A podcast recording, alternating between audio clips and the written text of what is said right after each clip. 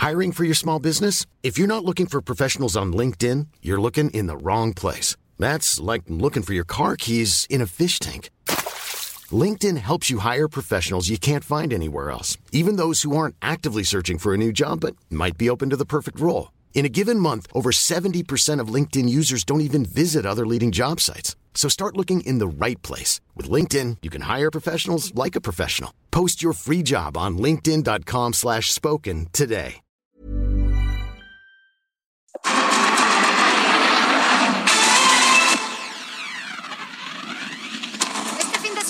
Se celebrará la edición número 46 del Tianguis Turístico México en Acapulco, Guerrero. Le daremos detalles sobre este, el evento turístico más importante sobre turismo en México. También le hablaremos sobre la conformación del Consejo del Patrimonio de Áreas y Centros Históricos de San Luis Potosí. Conversaremos con su coordinador ejecutivo, el primero en su tipo en todo el país. También tendremos las noticias más importantes de la República con nuestros corresponsales. Los escuchamos. Destapan a Alejandro Moreno, dirigente nacional del Partido Revolucionario Institucional, como posible candidato a la presidencia en una reunión con priistas en Nuevo León. La ola de violencia no se detiene en Colima. Este jueves asesinaron a siete personas, entre ellas dos mujeres y un policía estatal. Es el día más violento en lo que va del mes de mayo. Bienvenidos a República H, donde le presentamos lo que pasa en cada rincón de nuestro país. Yo soy Sofía García y le doy la bienvenida hoy viernes ya 20 de mayo del 2022. Saludamos a quienes nos escuchan a través del Heraldo Radio y también a quienes nos ven por esta señal de El Heraldo Televisión. Les recuerdo que nos puede escribir al WhatsApp 56 24 10 47 10. Compártanos qué está pasando en su estado, en su municipio, en su comunidad. Nosotros, recuerde, podemos ayudarle a difundir estas, estas demandas. Así que con esto arrancamos República H.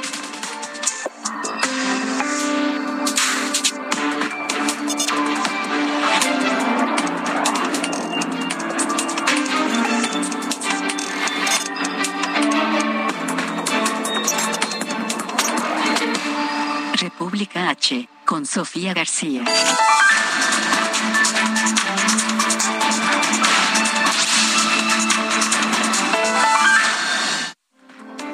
Este fin de semana se celebrará la edición número 46 del Tianguis Turístico en Acapulco Guerrero. Este es considerado el evento turístico más relevante de nuestro país, pero hay que decirlo, no todo es miel sobre hojuelas. México llega a esta edición turística con pérdidas de 1.5 billones de pesos a causa de la pandemia, así lo informó el Centro de Investigación y Competitividad Turística de la Universidad Anáhuac.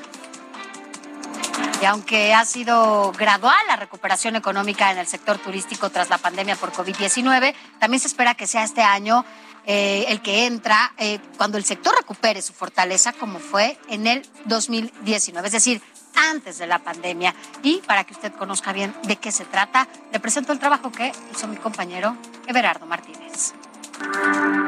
A dos días de que inicie el tianguis turístico, México llega con pérdidas de 1.5 billones de pesos en dos años de pandemia, de acuerdo con cifras del Centro de Investigación y Competitividad Turística Psicotur de la Universidad Anáhuac. De esta manera hay una contracción y esto no va a regresar de 1.5 billones, 1.5 millones de millones de pesos, 75 mil millones de dólares, sumadas las caídas de 2019 y 2020. 940 mil millones en 2020, 564 mil millones de pesos en 2021 del año. Este monto equivale a tres veces el costo total de los proyectos prioritarios del presidente Andrés Manuel López Obrador, que son el Tren Maya, la refinería Dos Bocas, el corredor interoceánico y el aeropuerto internacional Felipe Ángeles. Y si bien hoy verán que existe eh, pues una recuperación, eh, yo diría que no podemos echar las campanas al vuelo.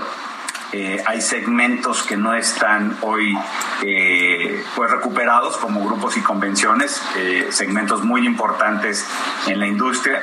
Eh, y hay también eh, segmentos como el de viajeros, de negocios que, están lejos de eh, tener una recuperación franca. Entonces sí, por supuesto existe una recuperación. Para este año el sector privado no espera una recuperación total de los niveles de turismo que se apreciaron en 2019. En ingresos por visitantes internacionales calculan que el país obtenga 23.8 millones de dólares, una reducción de 3.2% en comparación con hace tres años. Pero Miguel Torruco Márquez, titular de la Secretaría de Turismo, de cara a la edición número 46 del Tianguis Turístico, el próximo 22 de mayo en Acapulco, proyectó que para 2023 se espera que la industria turística nacional rebase los datos de 2019.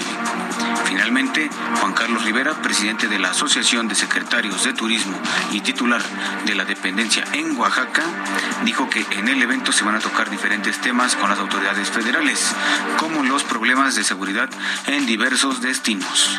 Para el Heraldo Media Group, Everardo Martínez. de acuerdo con la Secretaría de Turismo, durante el periodo de enero a marzo de este 2022, los aeropuertos que recibieron el mayor número de turistas internacionales fueron Cancún Quintana Roo, esto como en primer lugar. En segundo lugar estuvo la Ciudad de México. En tercer lugar, Los Cabos, Baja California Sur. Cuarto lugar, Puerto Vallarta, allá en Jalisco. Guadalajara también en Jalisco en quinto lugar. Monterrey, Nuevo León, en sexto lugar. Silao, Guanajuato, en séptimo.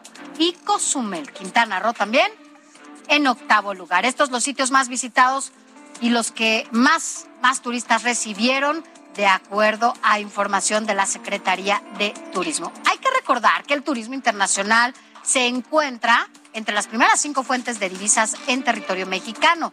Entre estas destacan las remesas de trabajadores mexicanos en el extranjero, la inversión extranjera directa, la venta del petróleo y, como se lo decía, el turismo internacional. Por ello, la importancia de eh, fomentar el turismo, no solamente el nacional, sino también internacional, por lo que significa en nuestra economía. El Tianguis Turístico México regresa a Acapulco tras dos años de ausencia. La última edición se llevó a cabo ahí en Acapulco en el 2019. Ya en el 2020 se realizó vía Zoom, esto por la pandemia, y un año más tarde, en 2021, se organizó en Yucatán. ¿Se acuerda que se había decidido que fuera itinerante? Pero para este 2022, este año, regresa finalmente a Acapulco. Pero para hablar de este tema, agradezco que esté con nosotros esta noche a Rodrigo Hurtado, director del Tianguis Turístico México y Ferias Internacionales. Gracias por estar con nosotros. Muy buenas noches. Muy buenas noches, Sofía. Gracias a ti por tenerme y por compartir estos momentos con tu audiencia. Gracias. Bueno, pues estamos prácticamente a unas horas de que se realice este tianguis turístico que tiene como sede, una vez más, Acapulco, el origen en donde, bueno, pues siempre se había realizado. Así es, mira, estamos muy contentos, como dices, ya estamos a unas horas, aquí está muchísima gente trabajando en los detalles para poder este domingo inaugurar el evento que será a las 12 del día la verdad estamos muy contentos con los logros que llevamos hasta ahora. Eh, tenemos más de 1.544 compradores de 47 países, incluyendo México. Esto estamos, estamos no, no hemos roto el récord, pero estamos en, en, en, un nivel prepandemia, lo cual nos, nos, nos da mucho sentido de que la gente está ávida de regresar a estos eventos presenciales y poder hacer negocio con México. Esto, esto nos llena de orgullo y estamos muy contentos con los resultados que llevamos hasta ahorita. Eh, en esta organización entiendo que bueno pues también tuvieron que coordinarse con eh, la Secretaría de Seguridad local y federal para que todo se coordine, todo estuviera en Santa Paz, por lo menos que se llevaran a cabo estos trabajos sin ningún percance. ¿Cómo va? Mira, vamos muy bien. Hay, como bien lo comentas, hay una estrecha comunicación y coordinación entre las tres entidades del gobierno, el gobierno federal, el gobierno estatal y el gobierno municipal. En conjunto con nosotros y la, y, la Secretaría de Turismo, como, como entes que organizamos el, el evento, estamos todos coordinados y hay un, hay un dispositivo importante de, de seguridad y creemos que vamos a llevar a cabo un gran evento sin ningún percance. ¿Hay algún riesgo? por el momento no vemos ningún ningún riesgo que tengamos tengamos a la mano, entonces no creemos que vaya a haber ningún ningún riesgo eh, durante el evento. ¿Cómo se llevarán a cabo estos trabajos? ¿Quiénes estarán allá inaugurando? Entendemos, bueno, claro que estará el secretario de Turismo y también la gobernadora. ¿Quiénes más estarán a la cabeza de este, de este, esta feria turística? Pues mira, está está todo el sector turismo, no todo el sector turismo, toda la cadena de valor del sector turismo, hoteleros, este, los presidentes de las líneas aéreas, de las asociadoras de autos, de, de todas las cadenas hoteleras en fin, todos los estados. Tenemos a toda la, toda la industria turística representada acá. El, eh, de acuerdo con la Secretaría de Turismo, el presidente de la República será la persona que, que, vaya a hacer el, la inauguración del evento. En fin, entonces estamos trabajando en todos los detalles para que una vez más en el puerto de Acapulco sea la casa del eh, tianguis turístico eh, Acapulco 2021. El presidente inauguraría que el domingo.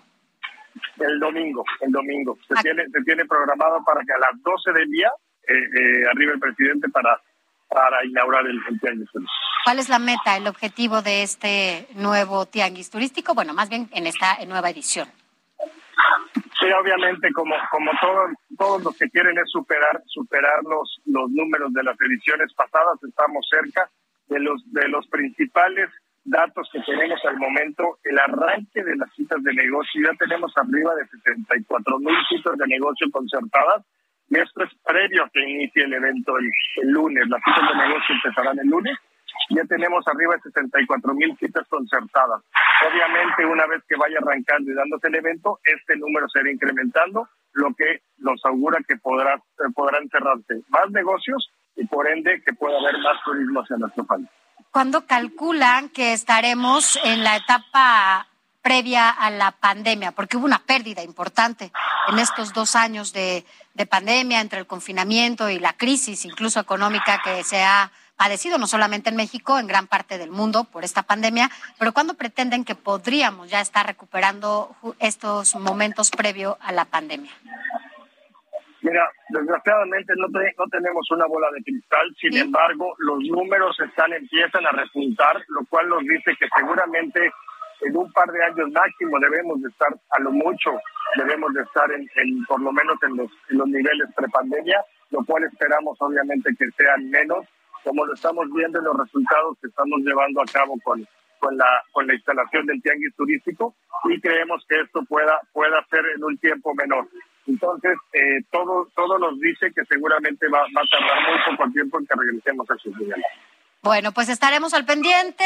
El Heraldo de México estará presente justamente ya desde el día de hoy allá en Acapulco, en donde, bueno, estamos conociendo todos los detalles de los trabajos que se están realizando y también los discursos, los trabajos los objetivos y, bueno, pues todas las personas que estén ahí presentes daremos a conocer aquí todos los detalles. Gracias, Rodrigo Hurtado, director del Tiangue Turístico de México. Buenas noches y mucho éxito. muchas gracias, Sofía. Gracias por tenerme. Gracias. Buenas noches. Nuevo León, en República H. Vámonos ahora hasta Nuevo León y entremos de lleno ya a los temas políticos. Este viernes fue destapado en Nuevo León, estado expriista. Bueno, pues ahora fue destapado allá en Nuevo León el dirigente nacional del PRI, Alejandro Moreno, Alito Moreno, como presidenciable. Nuestra corresponsal, Dani García, tiene todos los detalles. Adelante, Dani, buenas noches. Sofi, muy buenas noches. El día de hoy hubo una reunión organizada por la CNOP de Nuevo León con priistas del Estado. Ahí se destapó al dirigente nacional del Partido Revolucionario Institucional, Alejandro Moreno, como candidato a la presidencia de la República para el año 2024, impulsado por militantes del partido a nivel estatal. Carlos Barona, líder de la CNOP en el Estado de Nuevo León, fue quien destapó a Moreno frente a un grupo de políticos de su partido durante una visita que hizo el dirigente nacional al Estado a puerta cerrada con líderes priistas. Escuchemos lo que comentó. Como se dice coloquialmente, destapamos al que hoy quiero destapar de manera formal para que sea nuestro próximo candidato a presidente de México y en fin, nos, será nuestro próximo presidente de la República, a nuestro amigo, al que será partido, al que conoce el PRI desde sus entrañas, lo ha vivido, lo ha trabajado y hoy está con nosotros, con la gente de Nuevo León. Alito, Queremos en la CNOP que tú seas nuestro próximo abanderado de Va por México de la coalición, para que seas nuestro próximo presidente de México. La reunión se realizó a puerta cerrada. Trascendieron videos de las declaraciones del priista, quien insistió en que Moreno deberá ser el candidato del partido en los próximos comicios, recordando logros del dirigente como la no aprobación de la reforma eléctrica propuesta por el presidente Andrés Manuel López Obrador. En el video se puede observar a líderes y políticos del partido en el estado, como José Luis Garza Ochoa, dirigente estatal del PRI, diputado federal, también Ildefonso Guajardo, diputado federal y exsecretario de Economía. Estuvo Francisco Cienfuegos, ex candidato a la alcaldía de Monterrey, y César Garza, alcalde de Apodaca, así como Cristina Díaz, alcaldesa de Guadalupe, y algunas diputadas locales. Moreno permanecerá en la entidad, tiene programados más eventos con militancia priista y festejos del Día de la Madre con diputadas federales. En la información esta noche. Gracias, Dani. Bueno, una aspiración presidencial que incluso el propio Alejandro Moreno ya ha mencionado. Así que, bueno, hace unos días en Durango fue cuando le gritaban, le gritaban presidente, haciendo alusión obviamente al 2024. Y bueno, ahora allá en Nuevo León, de nuevo lo destapan ahora como presidenciable. Ya veremos qué sigue en este camino y en esta ruta rumbo al 2024. Y siguiendo con temas políticos, el presidente Andrés Manuel López Obrador, durante su gira por Sonora, enfatizó la importancia de la revocación de mandato. Argumentó que el pueblo pone y quita a los funcionarios, por lo que pidió a gobernadores someterse a ese ejercicio al que incluso él ya se sometió. Escuchemos. En cada eh, estado se puede legislar para que se establezca un mecanismo de revocación de mandato. También puede hacerse una reforma a nivel constitucional, nacional,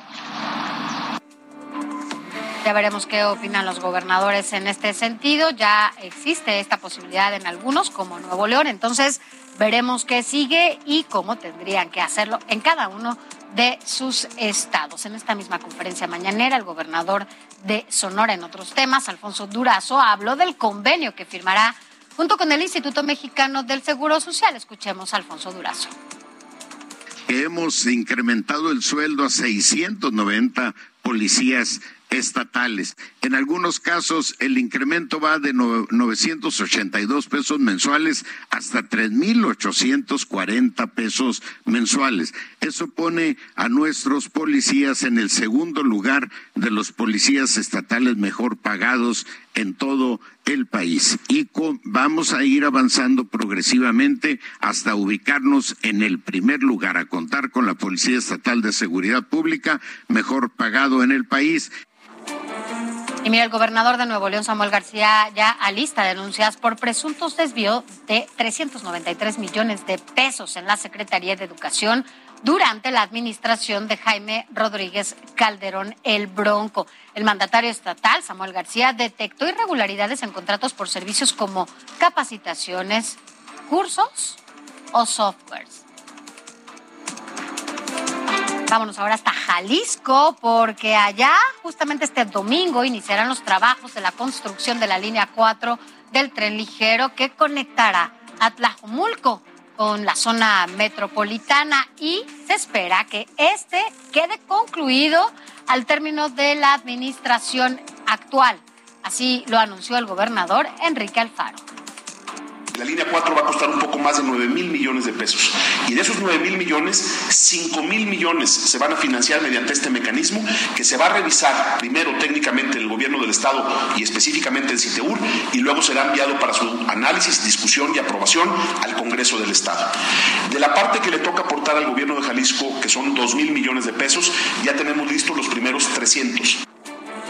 Mire, más adelante, eh, el próximo lunes, le daremos a conocer, a propósito de lo que dice el gobernador de Jalisco, qué están haciendo los gobernadores. Están invirtiendo en desarrollo urbano, están invirtiendo en obras que le urgen a la población.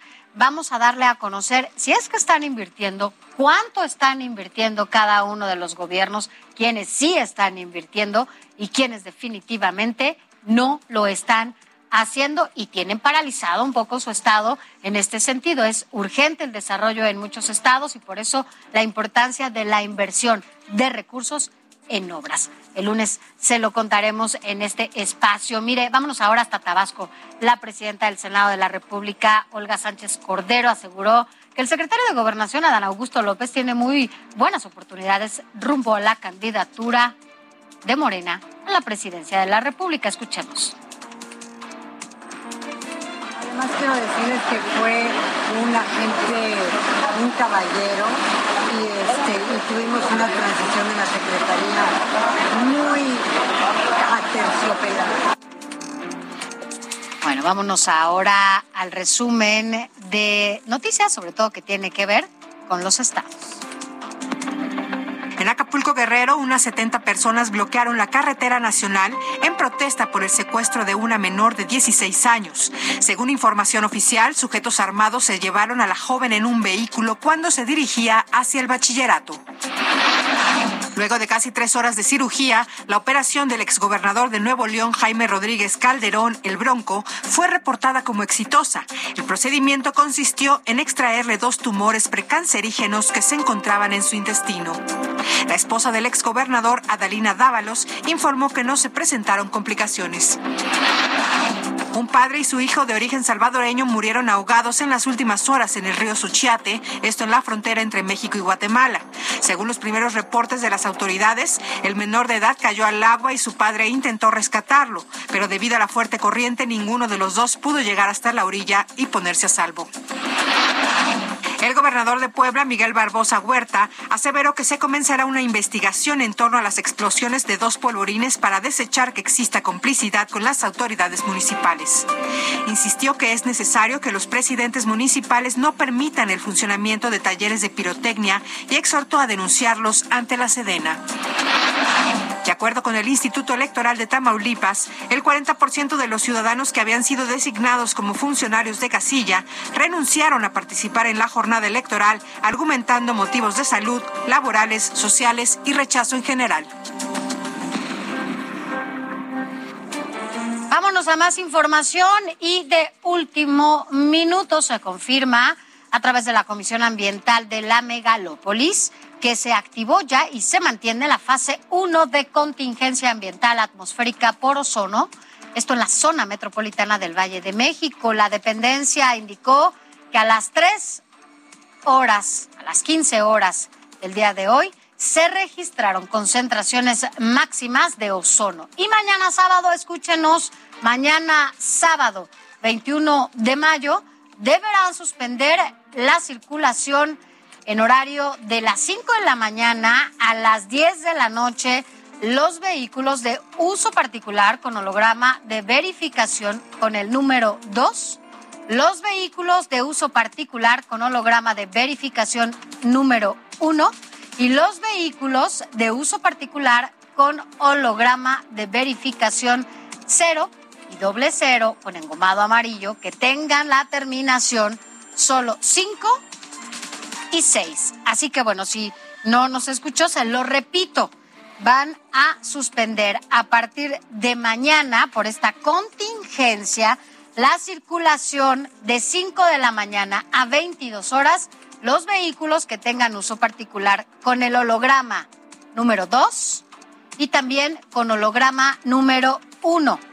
Los vehículos de uso particular con 0 y doble 0 que tengan engomado amarillo con terminación 5 y 6. Esto será a partir de mañana a las 5 de la mañana por la contingencia ambiental. Así que tengan mucho cuidado, no lo vayan a cachar o no lo vayan justamente eh, de manera imprevista sin que usted haya estado bien informado. Bueno, que ya es viernes, ya hagamos un alto en el camino en esta semana y le voy a decir, a partir de hoy arrancamos con esta nueva sección que tiene que ver con cada rincón de este país. Como siempre se lo hemos dicho, en esta República H le vamos a informar qué pasa, cuáles son sus demandas y cuáles los problemas que ustedes nos hacen llegar a través de nuestro WhatsApp, saber cuáles las denuncias que ustedes quieren hacer en sus estados, en sus municipios, para que nosotros podarlas, podemos darlas aquí a conocer. Pero también es importante en esta pausa hablar de los rincones maravillosos que tenemos aquí en esta república, en esta República H. Aquí haremos pues, un acercamiento con los distintos lugares turísticos de nuestro país, con el fin de darlos a conocer y que también puedan promover estas ideas para quienes están en esos espacios o para que, si quiere usted, se dé una escapada cada fin de semana, hacer un viaje, uno o varios días. Esto es lo importante de hacer una pausa en el camino en estos rincones de República H. Comenzaremos con un bello municipio, Jalcomulco y Veracruz. Vamos a presentárselo, no se vaya porque le vamos a decir de qué se trata. Así que bueno, esto es un adelantito nada más de lo que le presentaremos regresando de una pausa. Vamos a un corte, se lo presento cuando regresemos.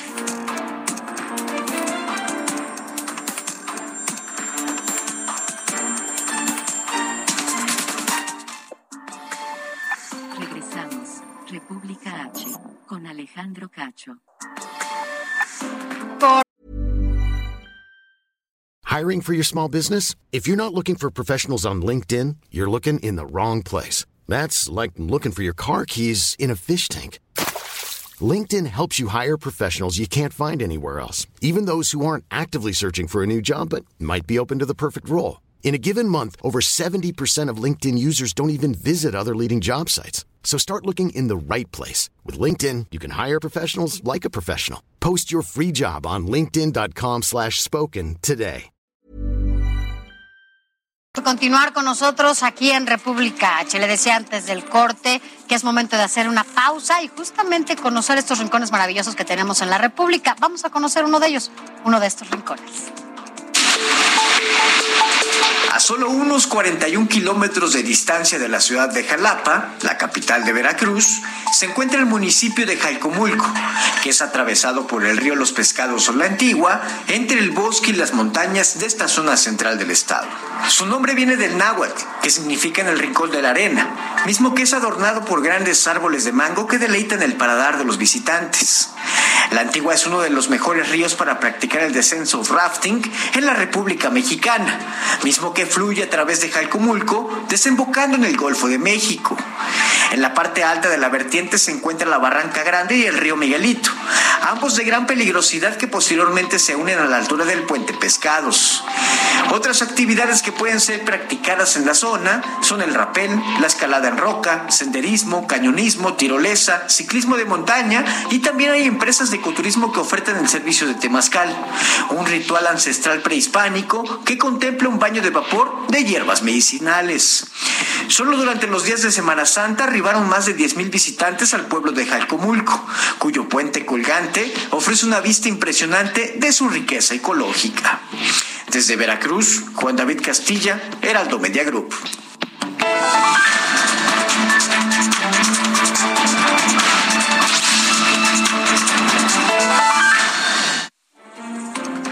Vámonos a más información y es momento de arrancar con lo que tiene que ver con seguridad.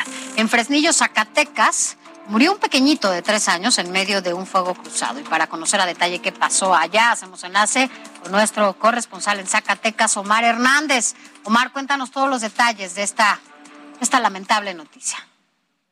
Gracias, buena noche. Esta tarde, en una ceremonia privada, se realizó el velorio funeral de Caleb Ortiz, el infante al que refieres, quien murió asesinado dentro del templo de Guadalupe por una bala perdida durante un tiroteo por la tarde de este jueves en el centro de Fresnillo, en Zacatecas.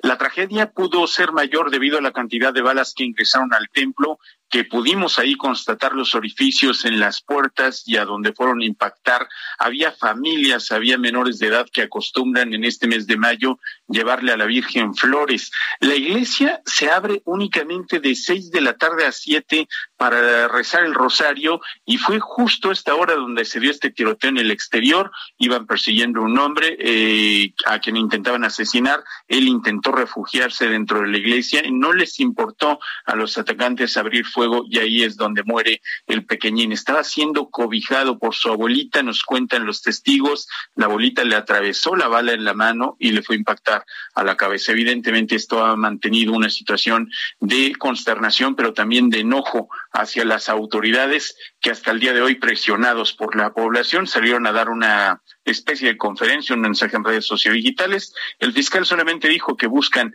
a dos personas en una moto. Vaya datos para localizar a los responsables de este terrible acto. Es el reporte. Así es, esperamos que pronto den con los responsables. Por lo pronto estaremos siguiendo de cerca este tema. Gracias, Omar, por todos estos detalles.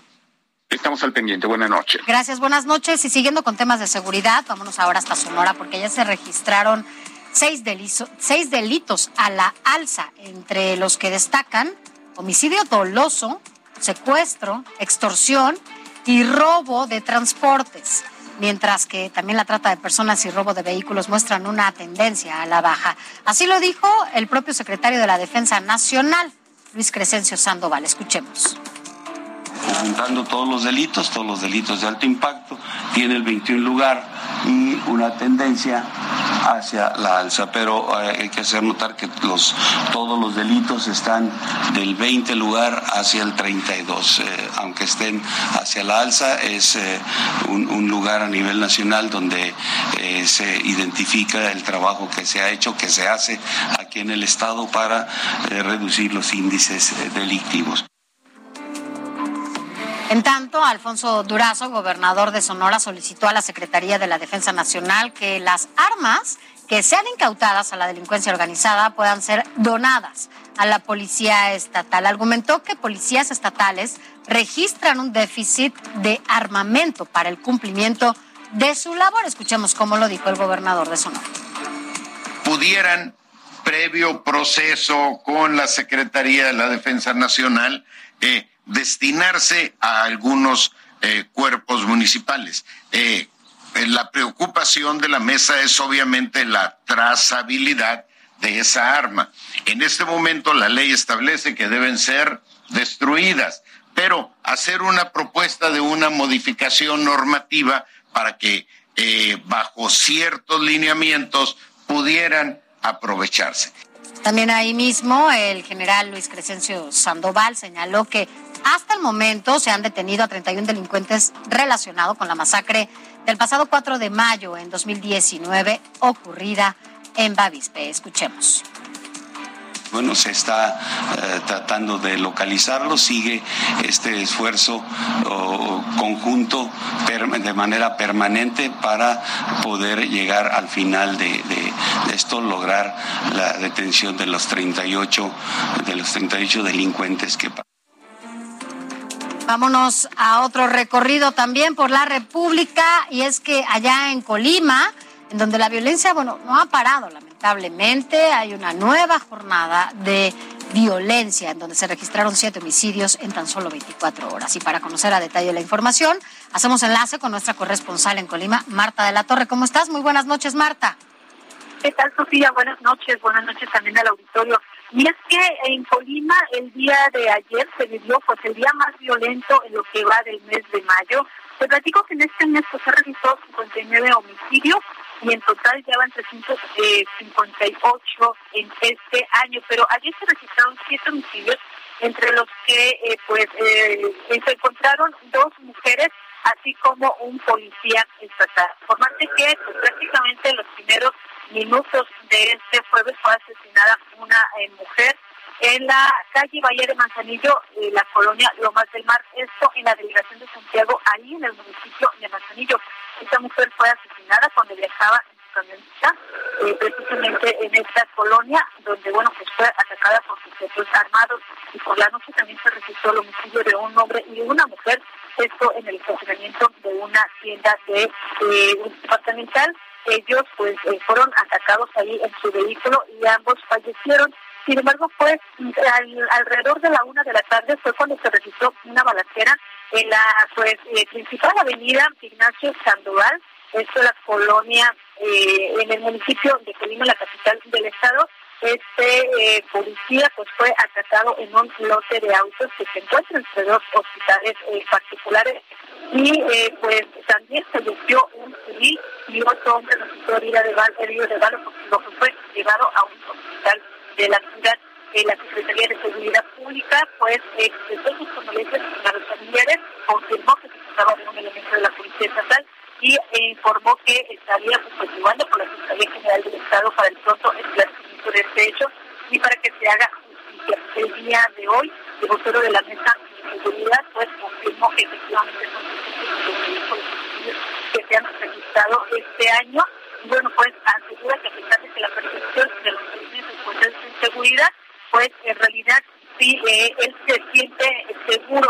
vivir en esta entidad. Es la información. Gracias, Marta. Gracias por tu información. Muy buenas noches.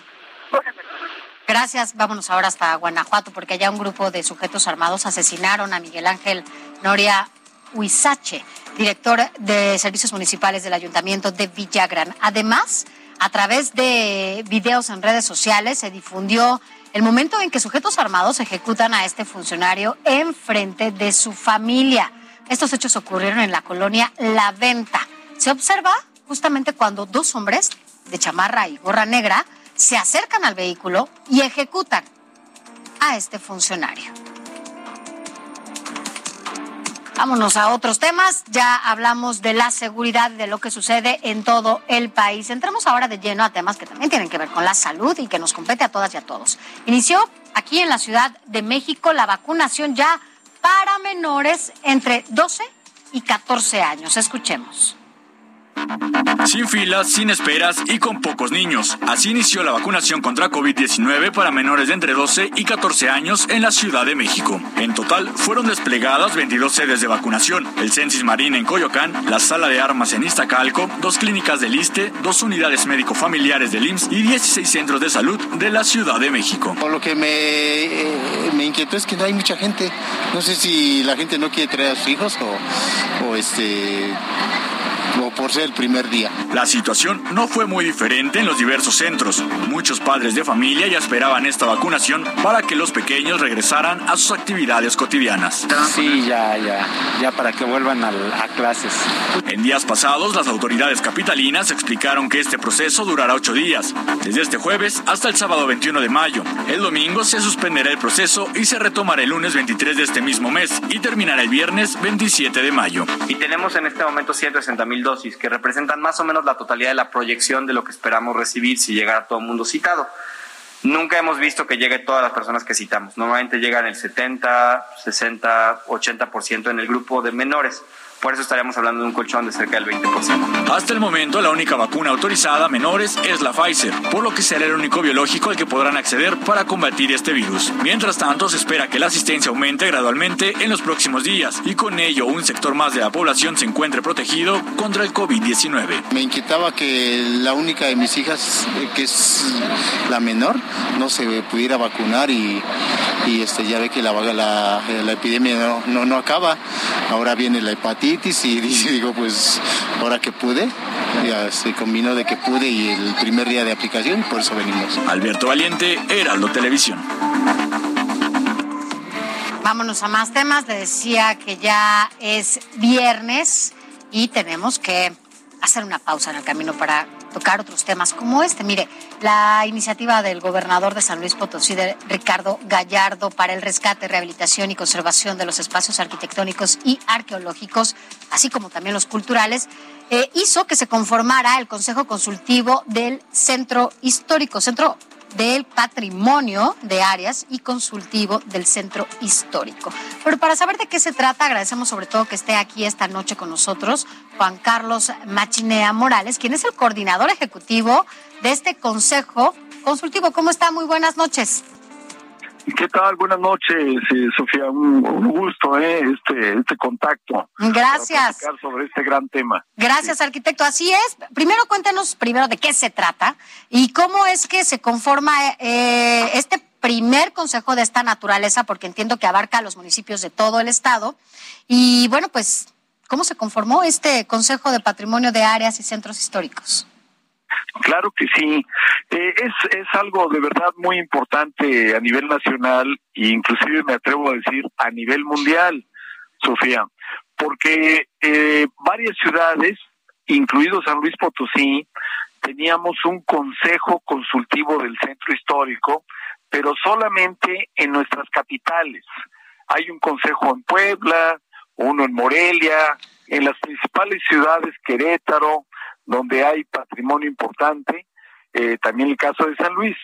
Aquí la diferencia y el gran avance de este nuevo, nuevo ordenamiento legal es que se conforma un consejo que cubre todos los municipios, en este caso de San Luis Potosí, que son 58 municipios, y también las áreas, no solamente los centros históricos.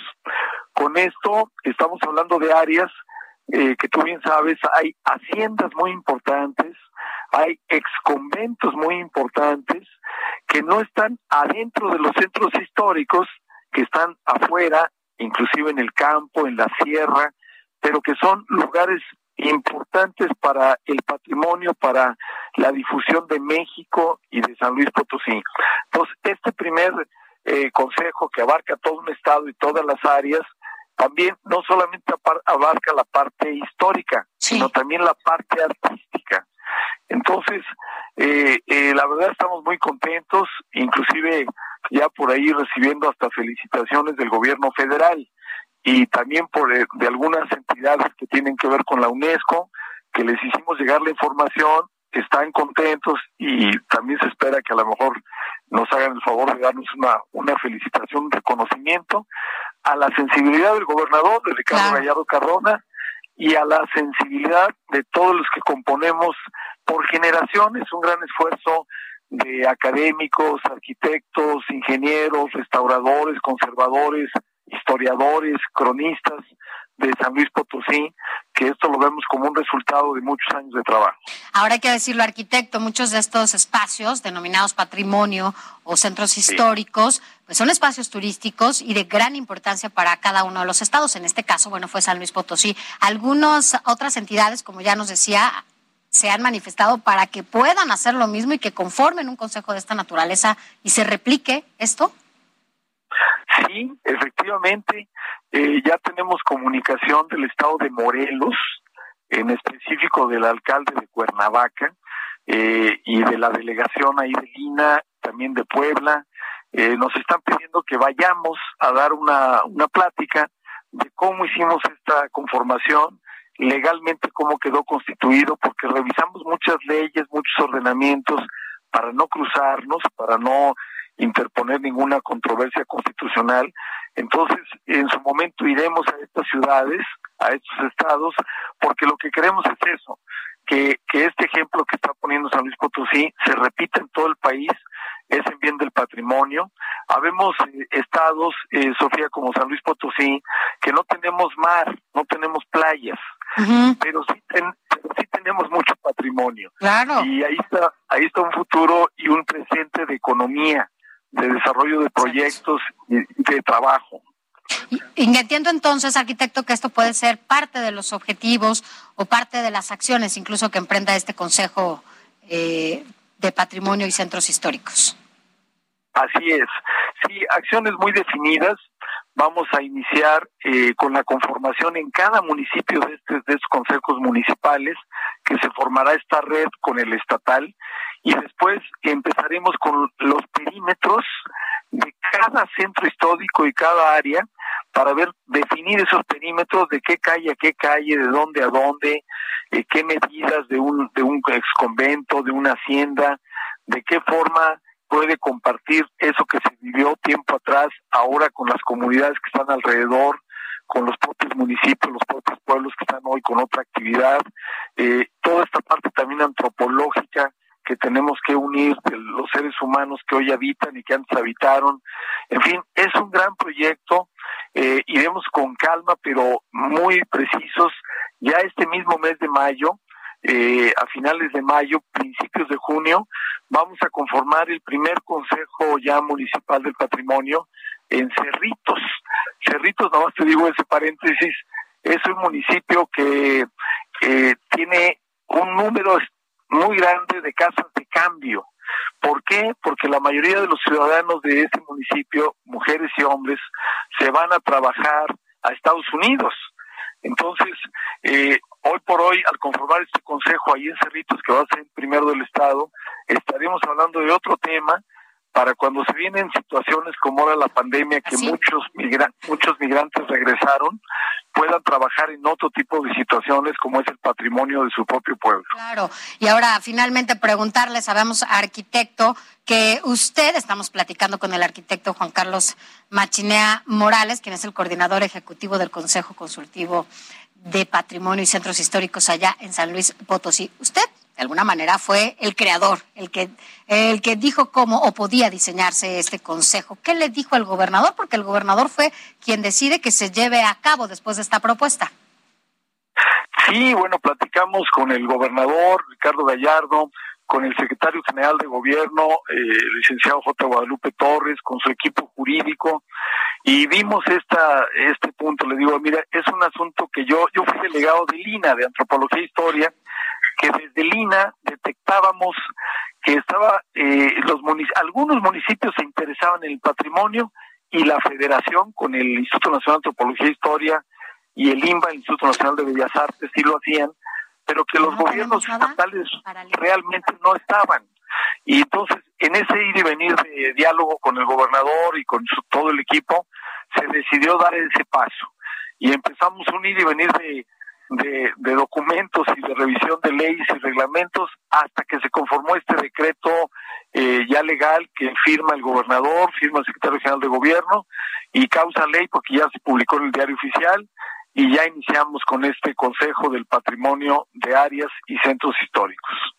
Bueno, pues ya tendremos que ir a San Luis a que nos enseñe algunos espacios y que podamos presumir justamente en la República, porque bueno, cada rincón, como siempre, cada espacio y cada estado tiene rincones maravillosos que tenemos que presumir. La verdad es que, como bien lo decía, no se trata solamente de algunos eh, centros turísticos que tienen playa, también, por ejemplo, San Luis Potosí, Zacatecas, Guanajuato, toda esta zona eh, tiene centros maravillosos. Entonces, hablando de San Luis Potosí, podemos ir a hacer un recorrido para que también la gente conozca cuáles son esos rincones que puede también visitar por allá y que además son denominados patrimonio. Por favor, Sofía, invitada y a todo el equipo del Heraldo en todo su extensión de, de impreso, digital, TV, radio, por favor, invitados acá a San Luis Conste, allá estaremos. Y, conste que acá los recibimos y como yo siempre digo, cuando se acabe el petróleo en México, que un día se va a acabar, ¿qué es lo que nos queda? Patrimonio, muchísimo. Bueno. Y de ahí podemos vivir como lo hacen otros países. Ahí estaremos, seguramente, recorriendo este estado. Muchas gracias, arquitecto Juan Carlos Machinea, coordinador ejecutivo de este consejo allá en San Luis Potosí, Consejo Consultivo de Patrimonio y Centros Históricos. Y mire, ya casi nos vamos, pero no nos podemos ir sin saber qué va a pasar mañana y qué vamos a leer en la edición de Estados, que ahora, bueno, no está Fabi, pero está nuestro subdirector editorial, Raimundo Sánchez Patlán. Ray, ¿cómo estás? Gracias por estar aquí. ¿Cómo estás, Sofía? Un gusto Muy bien. Y un placer estar Gracias por estar acá. Aquí te vamos a ver todos los viernes. Todos los viernes vamos a andar por acá, Sofía. Gracias por este honor de invitar. No, al contrario, a ti para que nos cuentes que un adelantito de lo que vamos a tener mañana. Bueno, mañana no se pierdan la edición impresa de El Heraldo de México, porque tenemos noticias importantes a nivel de los estados. Una de ellas, arrancan las líneas, las obras de la línea 4 del tren ligero en Jalisco. ¿Qué significa esto? Bueno, esta nota es importante porque han sido 12 años, escuchó bien usted, 12 años en que se han tratado de iniciar estas obras y finalmente mañana, eh, mañana sábado, pues se va a dar el arranque de estas obras, de esta, pues de este tren ligero que va a conectar a Tlajomulco con la zona metropolitana de, de, la, de Guadalajara, por supuesto. Eh, va a ser una obra de 9 mil millones de pesos, que va a ser el costo de la construcción van a participar tres constructoras y fueron tres años de trabajos y gestiones ante la federación y se habla de un esquema en el que va a haber participación de la iniciativa privada.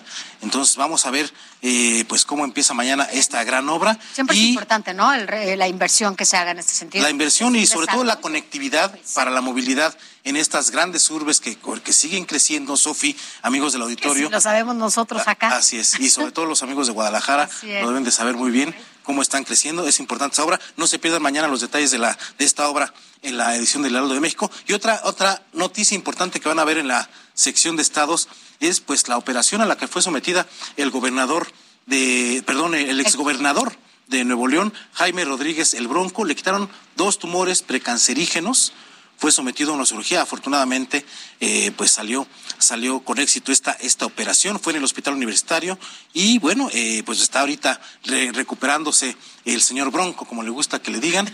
y aunque bueno, pues. señor Bronco no le ha ido nada bien. Debe estar mejor que en su celda. Sí, seguro. estaba eh, por, por los delitos que se le han imputado. Sofi, son las dos noticias más importantes que vamos a tener en la sección de Estados de Heraldo de México. No se lo pierdan mañana porque hay otras secciones y hay noticias importantes en cada una de ellas. Hay mucho y si te parece el próximo viernes nos haces un adelanto de estados y de todo lo que podemos ver. Claro que sí, Sofía. Claro que sí. Gracias y te leemos todos los miércoles. Yo escribo los jueves, en el periscopio, no se lo pierdan porque es la información que mañana o pasado mañana o dentro de un mes va a ser noticia. Así es, gracias. Por eso es gracias, periscopio. Por eso periscopio, exactamente. Gracias, Raimundo Sánchez, Gracias a ti, nuestro subdirector editorial en el Heraldo de México. Ya nos vamos. Recuerde que el lunes tenemos una cita aquí en punto de las 8 de la noche y por lo pronto tenga un excelente fin de semana. Nos vemos y nos escuchamos el próximo lunes. Gracias.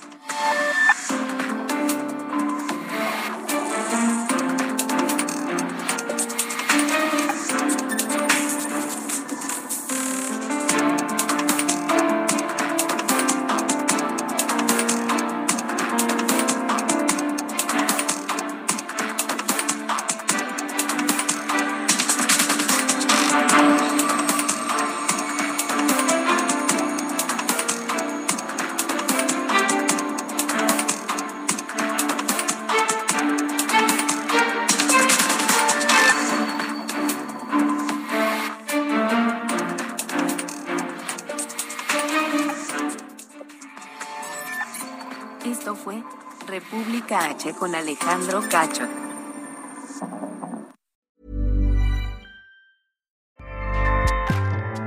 ACAST powers the world's best podcasts. Here's a show that we recommend. The Real Housewives is a guilty pleasure for most, but if you're looking to not feel guilty about that pleasure, tune in to Everything Iconic with me, Danny Pellegrino, where I break down all the messy moments and behind the scenes antics of Bravo's popular franchise. And on Everything Iconic, I also interview celebrity guests like Kelly Ripa, Kiki Palmer, Drew Barrymore, Cameron Diaz, and more about their guilty pleasures, their past work, and so much more. So if you're pop culture obsessed and find yourself watching way too much reality TV like me, tune in to Everything Iconic with Danny Pellegrino wherever you listen to podcasts. ACAST helps creators launch, grow, and monetize their podcasts everywhere. ACAST.com.